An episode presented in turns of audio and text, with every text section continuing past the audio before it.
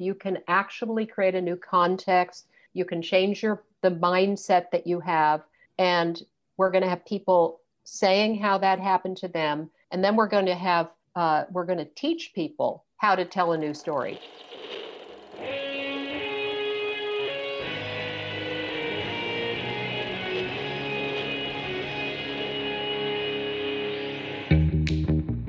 Welcome to Back to the Future podcast. My name is Victor Sadia, and I talk with brilliant minds and hearts of people who want to uproot and transform the current health and wellness paradigm.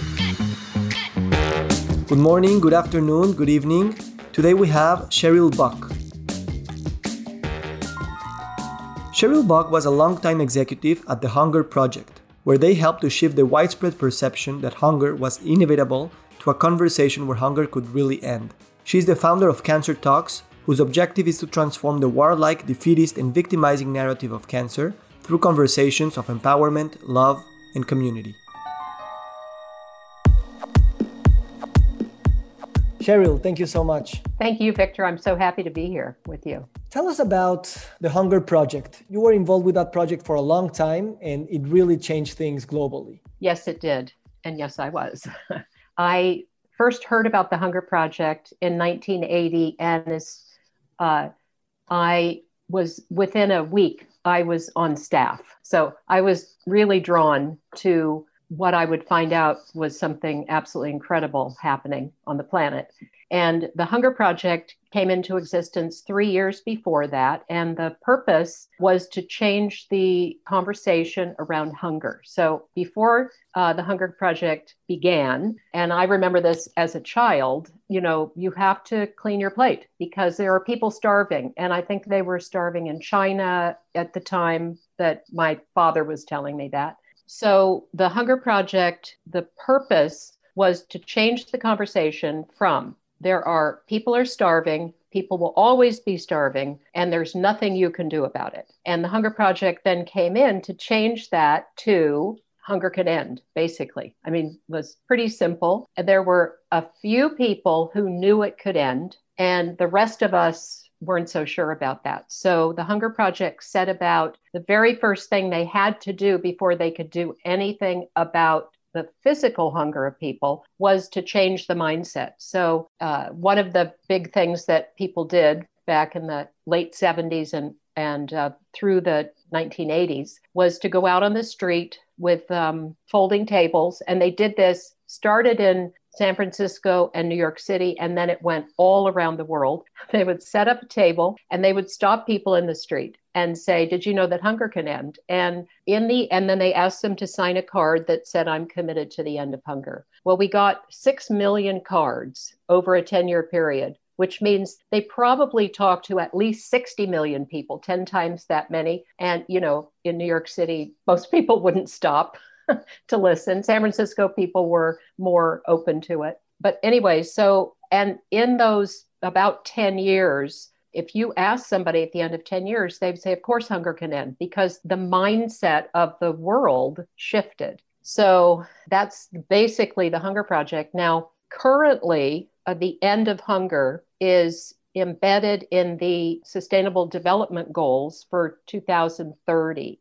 And if somebody said that would happen back in 1980 when I started, you know, you would be completely crazy. So many things have happened in the Hunger Project since then. I mean, just like the empowerment of women is one, and in India, it's now a law that people uh, that that villages need to have a certain percentage of women on the village councils. When before the Hunger Project, there were none. So there's a real movement to empower women, which is probably the key to almost all our problems.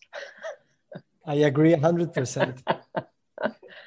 the idea that we would have to change the narrative before we change the material, technological, and community systems to end hunger, who came up with that idea of changing an idea before we do all the other practical things? That's a good question. Uh, I, as regards to the Hunger Project, it came up in the work of Werner Erhard, who started EST, and, and he was one of the uh, founders of the Hunger Project? That is a good question. I, I don't know that I can actually. If that's were you thinking Werner? Do you know him or do you have you heard of him? The question is more not just who thought about that idea, but how quickly do people understood that changing an idea was the most important thing that we could do before we started fundraising or even bringing meals to families all over the world? I don't know that people knew that. I think it was a pretty new concept. Now, I'm not a historian, so I couldn't tell you if what I'm saying is true, but everyone we talked about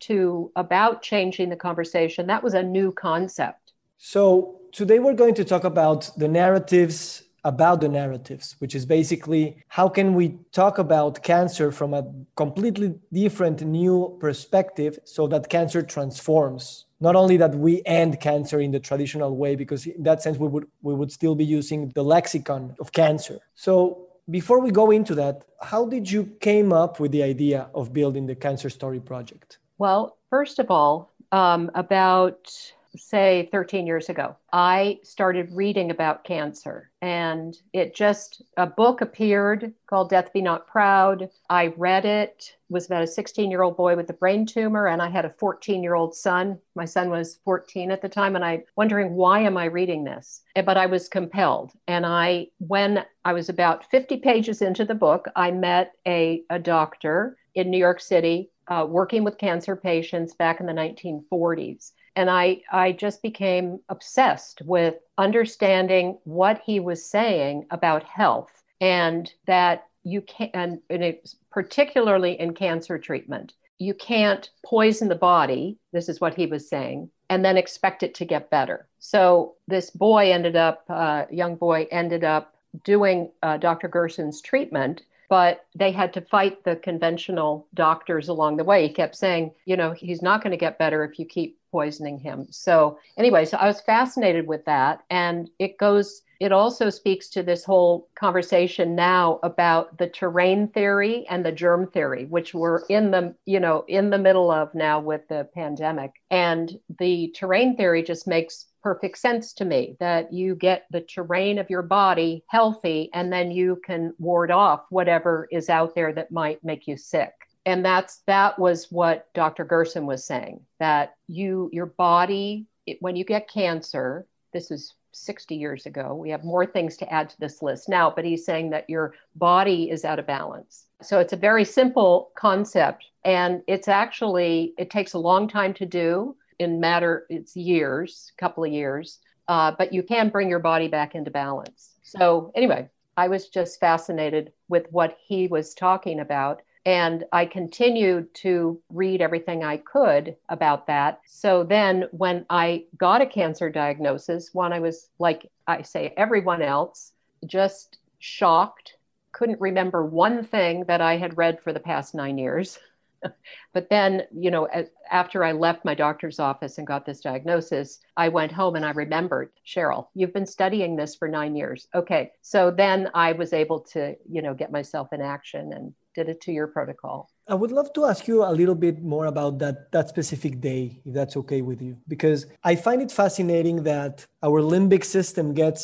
sequestered at the moment of a diagnosis, and we we literally forget everything as, a, as a fight or flight response. That that can last a lot of time not, not only an afternoon or a day whatever. So can you walk us into what cheryl lived that day? And obviously this will be colored by your own memory of today about that day. But how can you do it uh, you know? Well i uh, went to i had a symptom that i thought you know not really much of but probably should go get it checked out so I went to a new gynecologist, one that I hadn't been to before. And I was sitting on the exam table, and she walked in the door and she said, Hi, why are you here? And I said, I'm spotting. And she said, Oh, it could be bladder cancer. And everything stopped for me then because I had, had not thought that my symptom had anything to do with cancer. So that was kind of the beginning. And then uh, she said, you know, she took a biopsy and she said, come back in a week, which I did. And we met in her office and she just started right in. She was saying things like abnormal cells, sarcoma, carcinoma. She hadn't said the word cancer, but I knew that I, I needed to start writing down what she was saying because I knew that I was not going to remember it. So I scrambled for paper and pen, and and um, at one point I just had to interrupt her and say, "What are you saying?" And she just blurted out, "You have cancer." And I mean, you can imagine it's like a shock waves going through my body. And as I said, I literally forgot everything that I'd ever learned. and I don't know how many hours it was, but it was within a day that I said, "Oh my gosh, you you've been studying this. You know what you're going to do. So put it in motion." And I did. And you know, 2 years on a protocol, I felt great and now here comes the cancer story project. Before we go into that, sorry to be uh, lingering on this point, but when you were studying about cancer uh, before the diagnosis, did you ever imagine someday getting a diagnosis, or or it was something that you didn't oh, even fathom? Absolutely not. I just I was sure that I would never get a diagnosis. You know, I mean, one out of two or one out of three people get cancer diagnoses, and these days, and I was I was just clear that I wasn't one of those people little did I know, you know, it could be anybody. You know, I, I didn't think that I had a bad diet or any, you know, anything. But now I, I realize uh, I, from the continuing studies that I've done, that cancer is really the result of a planetary breakdown. I mean, so everybody's susceptible. After the diagnosis, you start recalling all that you had studied and then obviously you went into a protocol, which by some accounts would be an alternative protocol. I don't want to delve into that, but rather into the narrative part of the story you were telling yourself about the cancer that you had. How did you started to weave these ideas of the narrative about cancer were really being engendered by you in that moment, and you could choose to tell a different story, at least for yourself? Well, uh, Victor, it's interesting when I look back now. I I actually created a new story for myself during those nine years. But now I know it's possible to create a new story when some people just do it naturally, but it can also be taught, you know, because we're so caught up in the story that cancer is attacking us, uh, that we're helpless, you know, we don't know why it attacked us from the outside. And so there are there are ways to to shift to a new story and be empowered. And I read this, uh, if I could just tell you this one thing. I just read something on Instagram. This woman who I haven't met, but I, I hope to someday. And she was diagnosed with cancer in her 30s. And she said, she was sitting in her mom's living room and she got the phone call from the doctor saying she had cancer and she just broke down. You know, she was on the floor crying. And then she said that it was at the time, it was beyond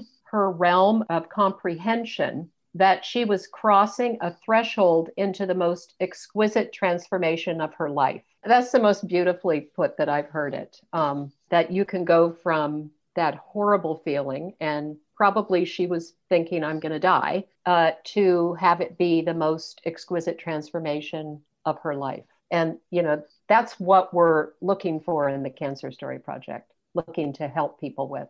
So i would say everyone if they get a diagnosis like this one a diagnostic like this one obviously you go into this fight or flight you are everything. But then you expect to have, based on the current narrative and, and the way we see disease, you would be expecting a response with a lot of doctors and science and even weapons to destroy this invader and drugs and lasers and technology. And you wouldn't say that you what you need are words or what you need are is community or what you need is meaning. And I think at that point, the Cancer Story Project is risking sounding too banal by expecting someone to just go into that direction, by telling them this could be the best thing that can happen to you, and not really, um, not only not feeling the empathy, but really showing as if you don't understand the situation. So I think that's one of the, the crux of your project and how are you trying to create these new narratives so that you can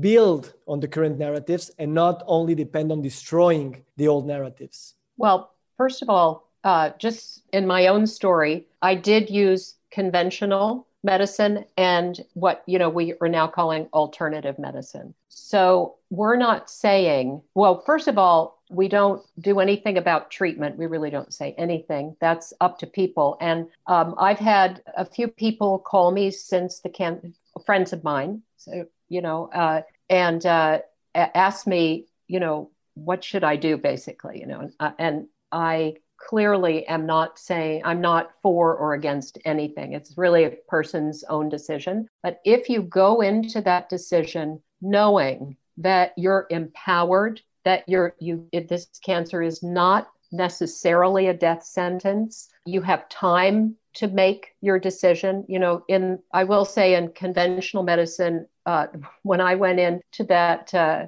gynecologist uh, office, she told me I had cancer and then she immediately went into, and here's what you're going to do about it. First, you're going to call this surgeon. She gave me his number. Then you're going to do this and that and chemo ready. You know, like she had it all laid out. And I didn't even have a, a chance to just have, just reflect on what she said and take it in. And so I, I believe that in the Cancer Story Project, that um, people will know this is part of the new story that you have time and you can talk to people and you know really put together a plan for yourself and it's your plan and we want to empower people to put together you know whatever it is that they feel compelled to do. And you know anyway so that's what um that answer did i get the gist of the question?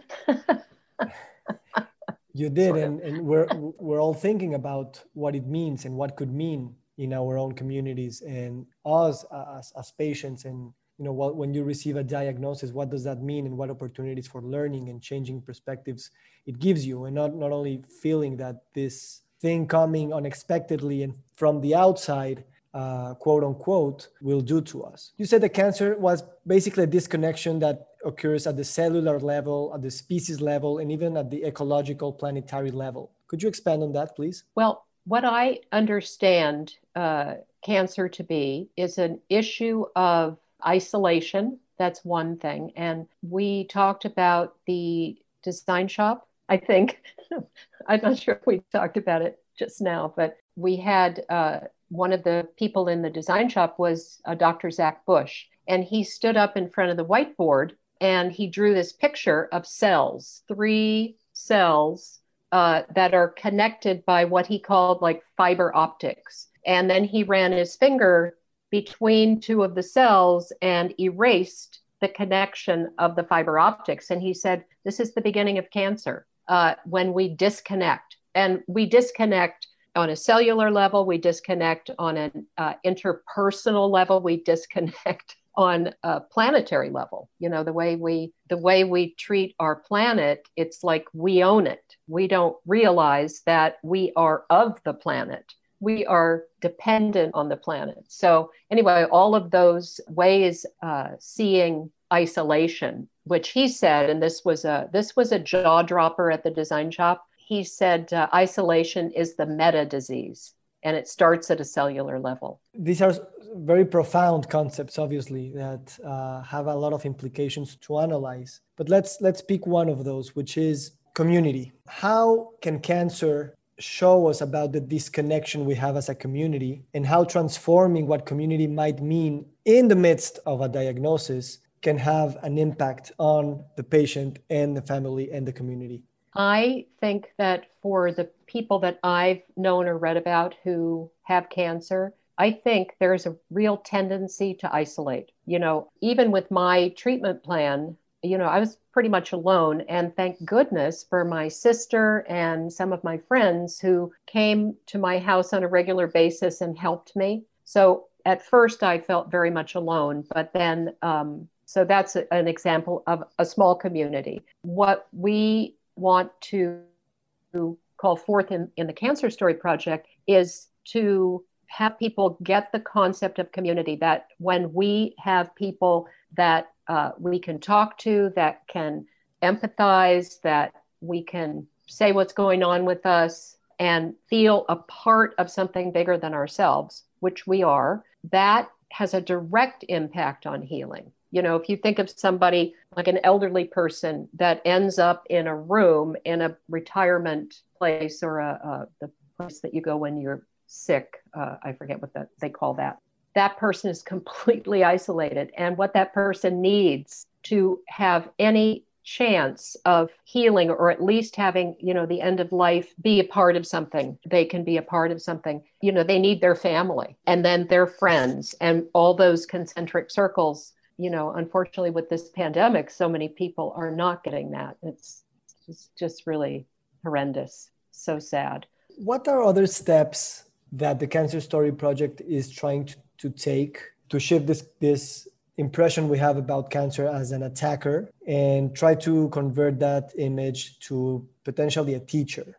There are so many people that already know that uh, that cancer can be a teacher, like the woman that I just uh, read uh, uh something from that she wrote on Instagram. I think that what the Cancer Story Project is going to do is well, I know one of the things that we're going to do is well, we have a, a week, a bi-weekly, well, wait, every bi-monthly, every two weeks, we have a, we're calling a web show. It's like a TV show on your computer. And we're going to highlight one, two, three short cancer stories where people will be able to say, here's where I was when I got my diagnosis. And then this is how I saw that cancer was my teacher and what happened to me and how I so many new opportunities in life. So we're going to show showcase these people and we're also going to uh, do we're going to we're putting together a course and we're going to have uh, we're going to teach people how to tell a new story. So even at, at first introduce that concept which it's kind of amazing that just from the little that we've done over the well really two years so it's kind of a lot but that once people hear that that that's a possibility that you don't have to be uh, just feel horrible about life. You can actually create a new context. You can change your the mindset that you have and we're going to have people saying how that happened to them and then we're going to have uh, we're going to teach people how to tell a new story so whether it's for themselves or for a loved one, it's a mm. good skill to have. I imagine there's another discussion taking place in your community at the Cancer Story Project, which is inventing, for lack of a better word, a new language, a new lexicon. To build new ideas, to build new mindsets and paradigms, we need also new words. How is this taking place? Which words we want to eliminate from the current cancer paradigm? Which ones we want to replace and which ones we want we just want to invent um, you know starting from zero? Yeah that's a great question. I would say the first thing that comes to my mind is that cancer is not a death sentence. So that phrase death sentence uh, you know that's been around for a long long time. And it's time to have people realize that it's not necessarily that's not necessarily true another phrase might be rush into treatment. you know, you don't need to do that. You have time to think and talk to people. We're being attacked by cancer? No, it's not from the outside, it comes from within. Uh, so we don't have to like hold our hands up and try to keep it away. The way to keep it away is to have a healthy body. In spite of all the problems that we have with the water that we drink and the the land, the soil that we're growing our food in, the um, whatever's going on in the atmosphere with uh, various electrical things. And in a way, this is one of the opportunities that cancer affords people that when you start to understand where cancer is coming from and how it, you know, the ultimate source of it, like we put food in our bodies that has pesticides, for example, you can, I mean, people are taking that on you know, there are many groups and people that I know that are committed to regenerative agriculture and cleaning up the soil and cleaning the rivers and the ocean and the atmosphere. So, yeah, and in that sense, we can use the same word you use when you said that cancer is coming from within the body when you don't have a healthy body it's also coming from within what the human species has created for itself in the 21st century. So that's also created by us, and we are taking that uh, knowledge and responsibility at the same time, which it's not basically the model that the pharmaceutical uh, understanding of disease has been created for the past 100 years, let's say, in which there are vested interests and big, big uh, systems who rely on understanding the disease this way. The question is Are these stakeholders from the current paradigm of cancer, understanding what are you doing and the threat you are posing to them, or they don't really see that as a threat and they just say, well, yeah, these are hippie guys who are, I don't know, trying to sing songs. Because at some point it, it sounds that way, uh, using their own uh, vocabularies. Well, another great question. I don't know those people so much. uh, except for the ones that I've met. And I just tell you, the surgeon that I had when I had cancer, I said um, to him, you know, I'm probably not going to do chemo, maybe afterwards, probably not. And he said to me, you know, Western medicine does not have all the answers. So, and yet he's a part of it. And, you know, he was you know, for surgery, he was fantastic, and that's what he did. So I was really, really fortunate to to meet him, and so he didn't try to push me towards anything. I think that there are people within, like like him, within the system that are not completely in alignment with it. And I mean, the the big question is, how will this all go down? Cancer is so embedded in our culture, and you know, we don't want people to lose jobs or anything like that. Um, so it'll be really fascinating to see, you know, that transformation that I envision with, through the healthcare system. There's another uh, conversation that you guys must be having, which is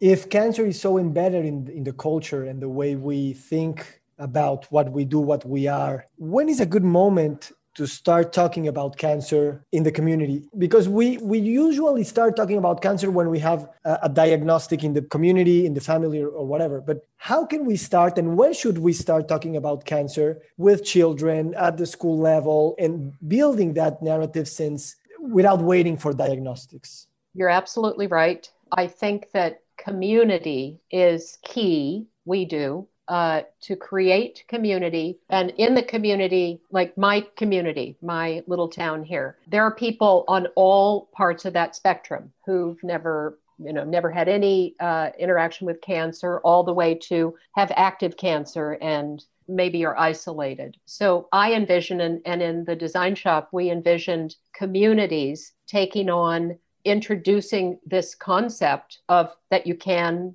tell a different story about cancer, a new story about cancer, and that you know health comes in community. Uh, that we start we start now. So you know, as time goes on, people realize that they're part of a community. If anything happens to them, cancer being one of the things, that they have people that they can go to, can commune with, and figure out the answers to whatever the problems are, you know, within a community. And that's something I'm trying to do in my neighborhood. And, you know, I moved here three years ago and, um, I know my next door neighbors, and that was about it. And I was talking to them in the street one day, and two other families walked by, and uh, I said, Do you live around here? And they were both my neighbors. And so I started talking about this is just before the pandemic shut everything down. I said, We should have a block party and get to know each other. And, uh, uh, or, you know, I'd like to host that or whatever. Um, but I think that's how it starts. It has to start with one person or two people saying, Let's take these 10 people, you know, or these 40 people that are on my block here and just start to create community. We really lost that. I, when I was growing up in the 50s, we had a, you know, our neighborhood, all the kids were out playing and uh, together. And my parents actually didn't have friends in that community. They had found their friends somewhere else who lived nearby. But we felt like, I mean, I, well, I shouldn't say they didn't know anybody. They did know the neighbors. And so that was kind of the beginning of a community but we can do that consciously. Like this is something that the whatever those council are what the name of the councils in each town that would be just an awesome program that they put together you know what the, made the amazing thing is is that many of the chronic diseases that are affecting the world today which is basically you know 80% of the population will die uh, due to four principal diseases which is cancer chronic um, respiratory disease cardiovascular and diabetes. And the thing here is that the same narrative to talk about community and to talk about healthy eating and healthy exercising and healthy stressing and healthy sleeping and these diseases have arguably the same pathways, the same causes. So it's not just about the millions of people who have cancer all will have cancer probabilistically but also that you know obesity and diabetes and all the other chronic diseases will also have this gain in initiating the conversations earlier and building community not only because it will prevent chronic disease but will just give us happier healthier lives what do you think or how do you think all the players that need to understand this big thing that we're talking about can come together in really being courageous in leaping into doing these things that probably we can't measure. We can say, oh, that really impacted the health of that child or that community, because at the end of the day, it's just generating wellness. It's not as quantifiable as attacking illness, where you have very much specific indicators that you're doing well when you're attacking something rather than you're preventing something. So the question is, how can we generate enough incentives that are quantifiable or at least observable to show that these initiatives about narratives and community and thinking deeply about these things will really have an impact on the way we are as humans. I think that somebody has to step forward and show, give an example, be the example. When we were uh, at the design shop a year ago, that was one of the elements of uh, accomplishing our goal to change the conversation around cancer. And we talked quite a bit about getting to our communities, which is kind of like my block party, you know, was the beginning where, you know, people come out of their houses. Now we can't do that. But, you know, I think somebody just needs to set the example. There needs to be a town or, uh, or, or a neighborhood or something where somebody is demonstrating this I mean, that's what comes to mind for me. That's what I've thought about. Could you tell me about the design shop? How did that work and how important is to begin projects such as this one in that community design uh, creative mindset that's different from what we usually start organizations with, uh, which is just a meeting and a launching party?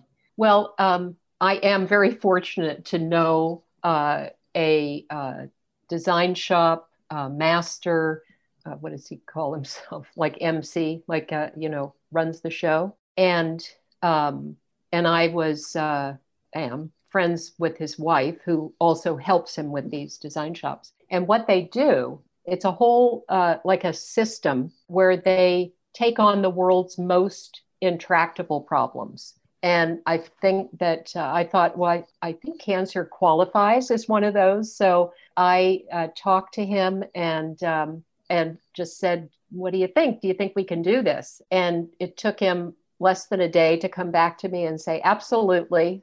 And because we think it's so important, uh, we're going to give our time, which is it costs a lot. It's usually corporations that put on these things, or so what happened in that room was, I mean, it was magic. It's all planned out. We did these different exercises. Um, we wrote things down. We talked in groups. We, you know, people talked individually. And whatever, however, uh, Rob is his name, however he did that, you know, the definition for magic is that you see the result, but you don't see the process.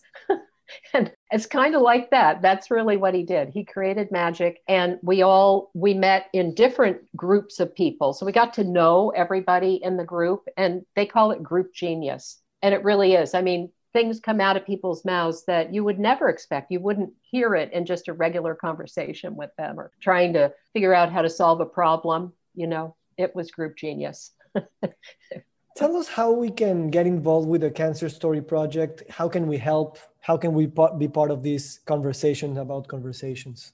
Well, right now we have a uh, what we call a program. It's called Cancer Talks, one word. So cancer's talking, but it's also talking about cancer, and that is um, well the next the third episode. We've done two, uh, and you can see them on our website, which is cancerstoryproject.com uh, we're going to interview the founder of the Cancer Story Project, which is me, on November 24th. Uh, and then we have uh, the recording that's live, and then then the recording will be on our website.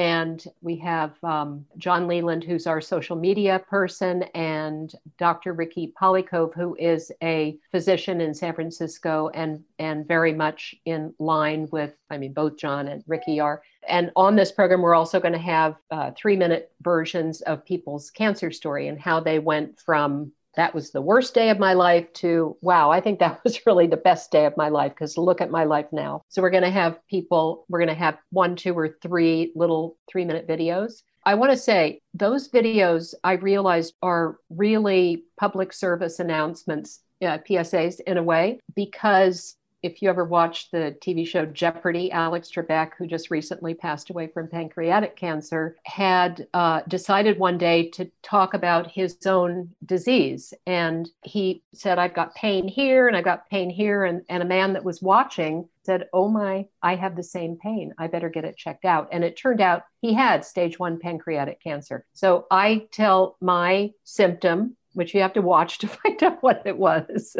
it's a little embarrassing, but you know, and there are women out there who could have the same symptom. I had it without knowing, uh, without thinking anything about cancer. So anyway, uh, so we oh we're also going to do a course, and I mentioned this earlier to uh, work with people to take them from where they are now to where they could be having cancer be one of the best things that ever happened to them. Cheryl, thank you so much for doing this conversation. I'm really enthusiastic and excited about the possibilities of your project. It's so, you know, it's filled with wisdom, but also, you know, it feels right for this moment in, in, in our humanity's circumstance. So, you know, I'll be here to help in any way I can, get involved the Spanish speaking community and basically crafting this conversation around, you know, whatever it may take us because, you know, cancer really brings uh, the best in people. And if we empower them with new narratives, I think that the best can even be improved. So, yeah. if you want to close with any call to action or just a, a final comment, I would really like it. Well, I guess the one thing I would want to say is please check out our website. We have, uh, we're in the process of creating, and I'm saying this in quotes jokingly, but we really mean it, a compelling narrative to um, uh, you know we're uh, putting together a fundraising campaign but this narrative is really it's for that but it's also we want people to read it. And we'd like to hear from people that i get what you're saying or what are you saying? You know i'd love to hear from people so we know who we're reaching and what we could do to reach more and more people. So that would be awesome. That would be my request. We'll put uh, everything on the show notes for everyone to link to. Oh, wonderful. Thank you.